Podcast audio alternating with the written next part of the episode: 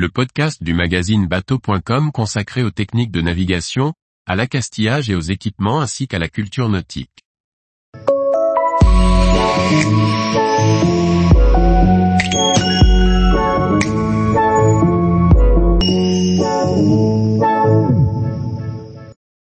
Parc éolien, quelles sont les règles de navigation? Par Briag Merlet. Le premier parc éolien en mer français est désormais en service, au large de Saint-Nazaire. Comment l'aborder et quelles sont les règles de navigation en vigueur pour les plaisanciers? Rappel de la réglementation en vigueur.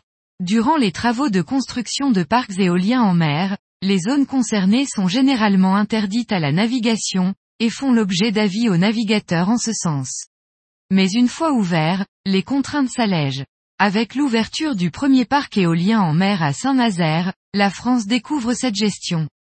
Depuis le 1er janvier 2023, la navigation a été réouverte au large de la côte ligérienne, mais dans certaines conditions, et pour certains bateaux uniquement.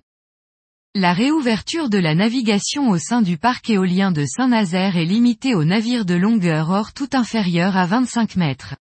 En sont encore exclus les navires à passagers.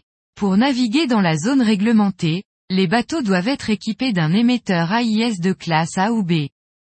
Il existe également une série de règles à respecter.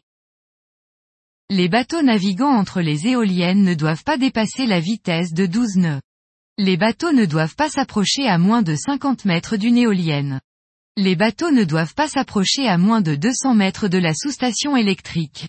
Interdiction du mouillage, toute activité subaquatique ou navigation sous-marine est interdite. Les engins tractés ou aérotractés, comme le ski nautique, le wakeboard, les bouées ou le kitesurf sont prohibés.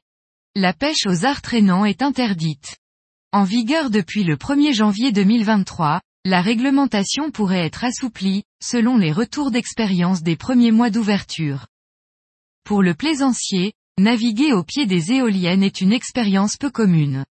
Il est important, notamment pour les voiliers, de ne pas oublier les effets sur le vent et les dévents induits. Enfin, le parc étant situé au large, et n'étant pas un abri au sens de la réglementation, le bateau doit disposer du matériel de sécurité pour la navigation semi-auturière. Tous les jours, retrouvez l'actualité nautique sur le site bateau.com.